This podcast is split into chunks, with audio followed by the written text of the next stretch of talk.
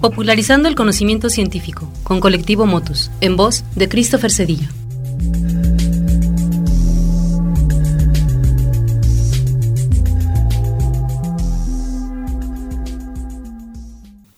El típico ejercicio, cuando aprendes programación, es hacer un programa que solamente diga, Hola mundo. Esta sería una línea de código que la computadora interpreta y luego imprime. Es el código saludando por su reciente existencia. Luego, los cursos de programación se ponen más complejos, pero nunca aburridos. El llamado juego de la vida es una creación de John Horton Conway que desarrolló en 1970.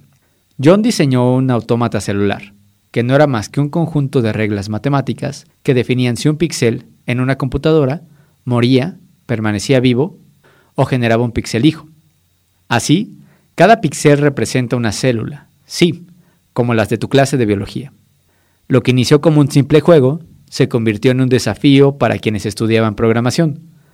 Luego vinieron muchas preguntas, preguntas filosóficas, sobre qué es la vida.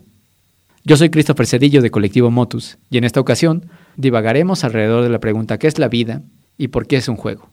El juego de la vida necesita exactamente cero jugadores, lo cual puede ser aburrido si tu intención era esperar algo estilo Halo o Resident Evil 2. Para John Horton, solo se necesita proporcionar las condiciones iniciales, es decir, qué píxeles decidimos crear en un inicio y el resto progresa por sí solo, de acuerdo con las siguientes reglas. Una célula nace cuando hay tres células vecinas. Si una célula tiene dos o tres células vecinas, se mantiene viva. Pero si una célula tiene un solo vecino, muere por soledad. En cambio, si tiene más de tres vecinos, muere por superpoblación. Después de correr el programa muchas veces, se presentaron patrones muy interesantes por analizar. Uno de ellos eran los que sufrían muchos cambios, pero al final regresaban justo al estado inicial. Luego continuaban en un ciclo infinito. Otro patrón son las naves espaciales, que generan una figura. Luego desaparecen y en algún momento aparecen en otro lugar de la pantalla, como si se hubieran teletransportado y recuperaran su figura. Incluso ha habido concursos para diseñar los autómatas celulares que crecen indefinidamente. A estos se les ha llamado Matusalén por su larga vida. Las células autómatas tienen características similares a las formas de vida físicas, como son movimiento autónomo, organización y ciclo de vida. ¿Acaso seremos un píxel en la existencia, siguiendo reglas definidas?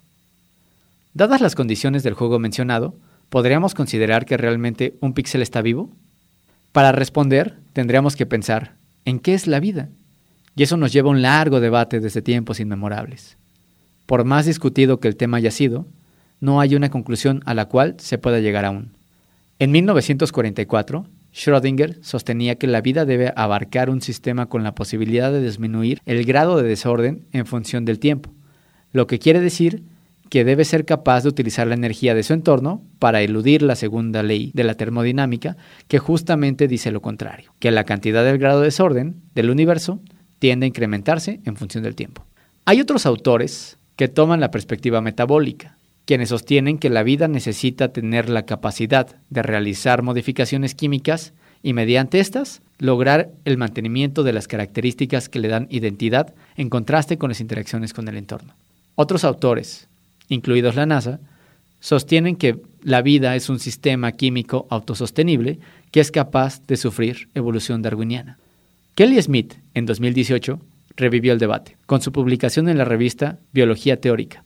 Kelly sostiene que desde todas las perspectivas previas, la vida ha sido conceptualizada en términos de lo que conocemos como vida en la Tierra, excluyendo así la posibilidad de que exista vida en términos totalmente fuera de nuestra comprensión, por el simple hecho de tener un espacio de experiencia tan limitado.